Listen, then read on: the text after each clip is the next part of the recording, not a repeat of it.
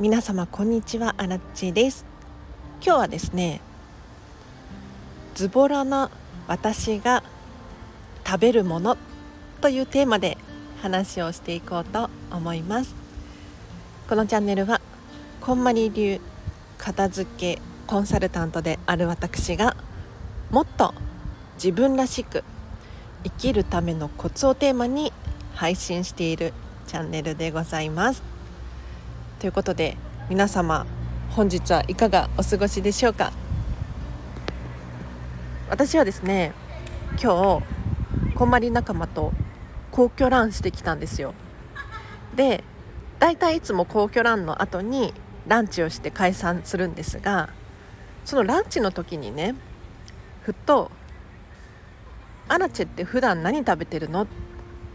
ていう会話になったんですよ。で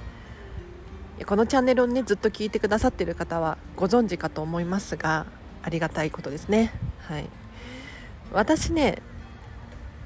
すっごい面倒くさがり屋なんですよ。で基本的に料理したくないんですね。でここ最近は本当にちゃんとしたものを作ってないんですよ。でそんな話をしていたらちゃんとしてないって具体的にはどんなものなわけ？ってなるじゃないですか。だから私は近くのコンビニで春キャベツを買ってきて半玉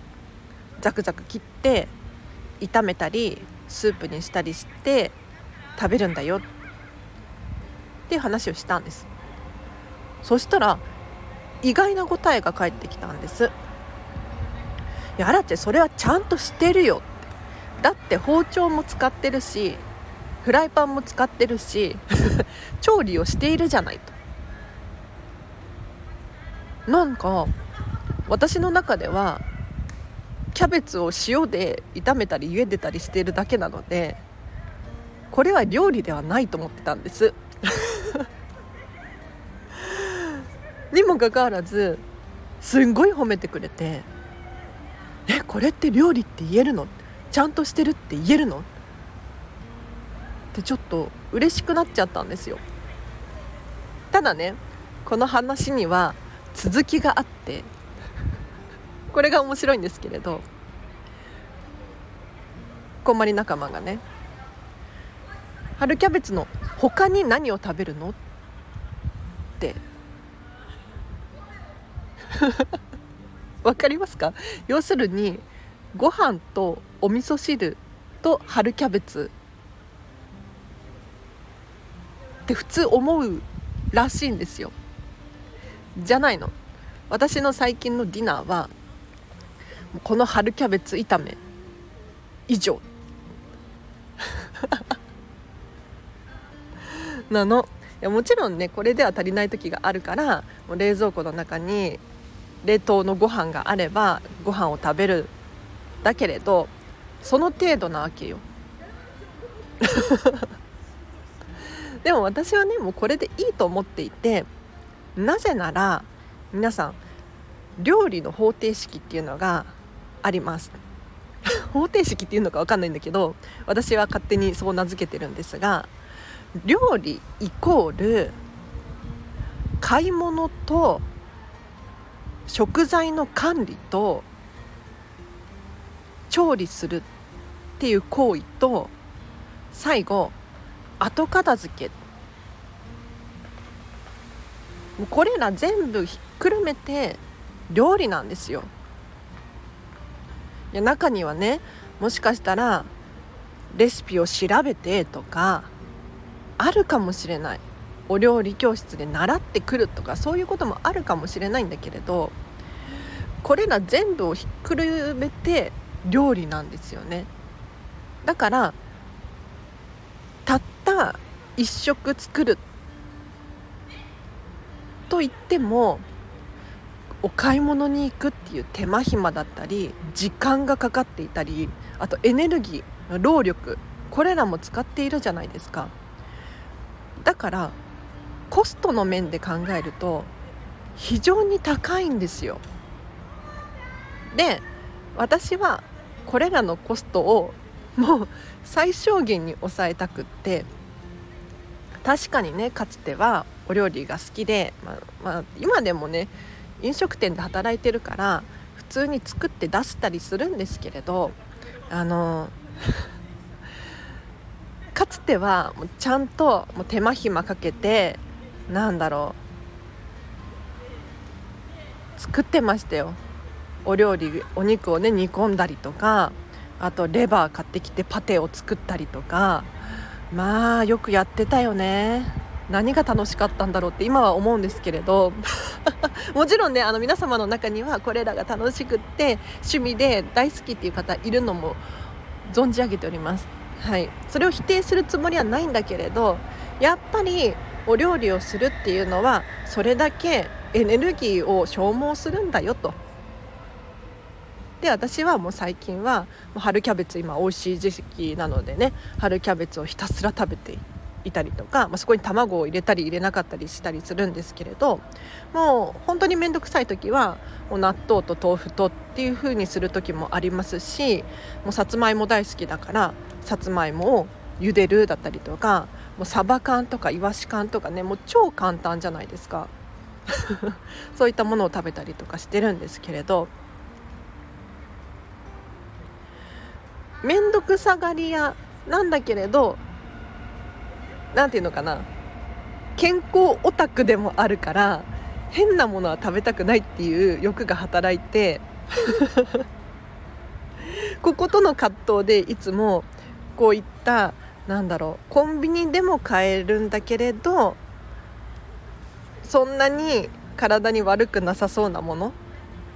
今ねコンビニとか行けばなんだ野菜を置いてるコンビニがあったりとかまあ、卵も普通に売ってるし納豆もお豆腐も売ってるしもやしとかもねすごく簡単で便利で重宝するんですけれどいいんですよ意外とそういうので。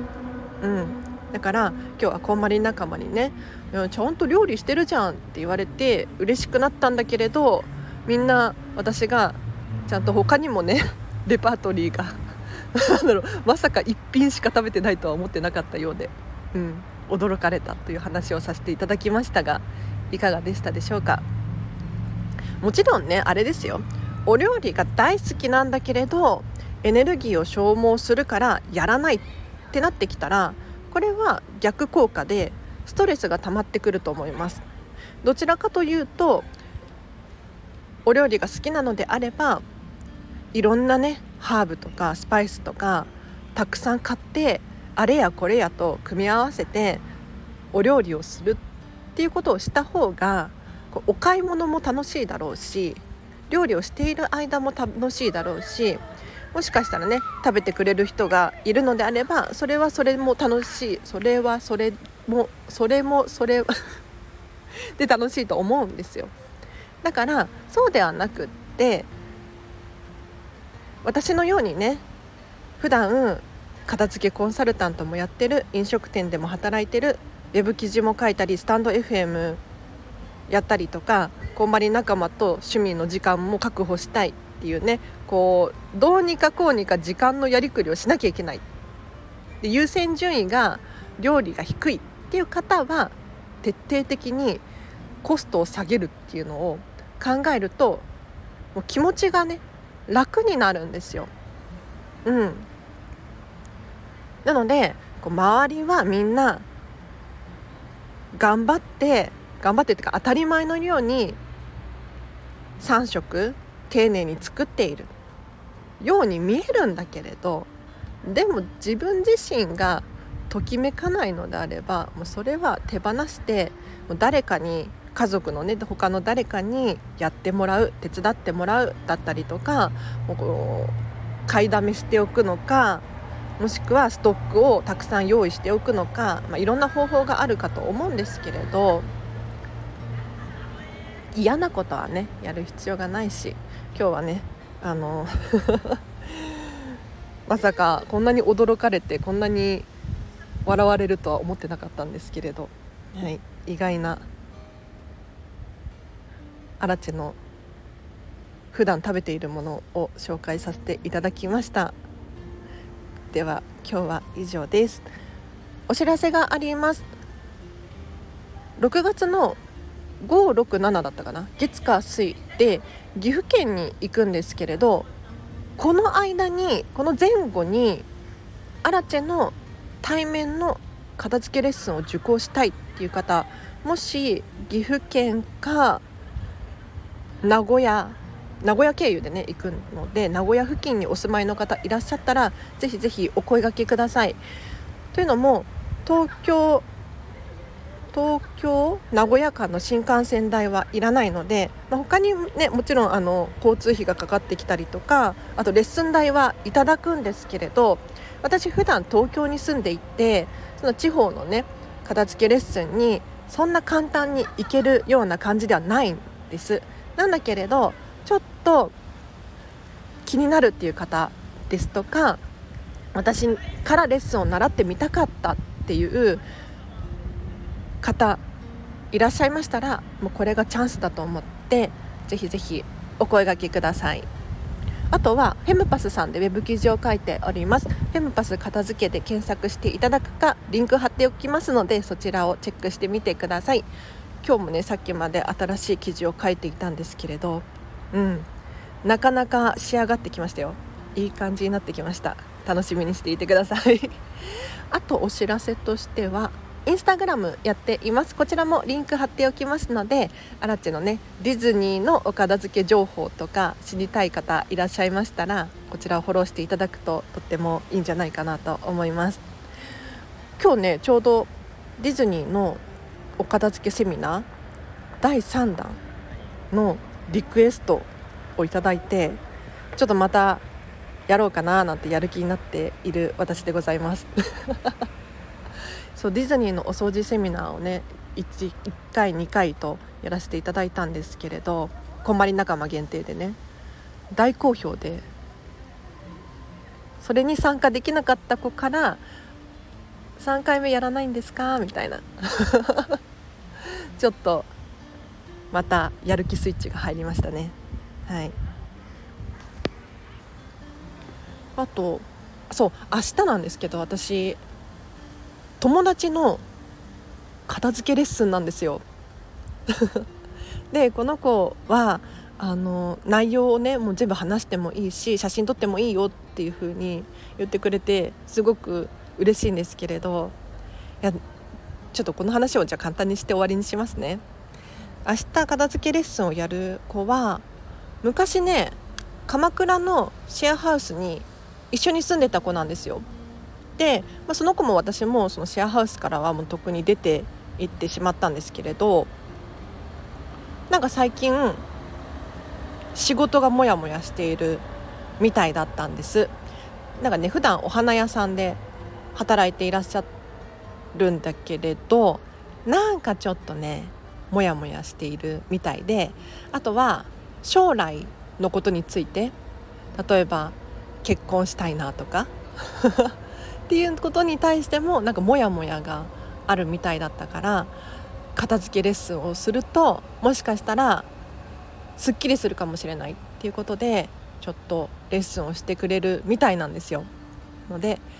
このね情報も皆さんにシェアできたらいいななんて思っております。楽しみにしていてください。では今日は以上です。皆様お聴きいただきありがとうございました。明日もハピネスを選んでお過ごしください。あらでした。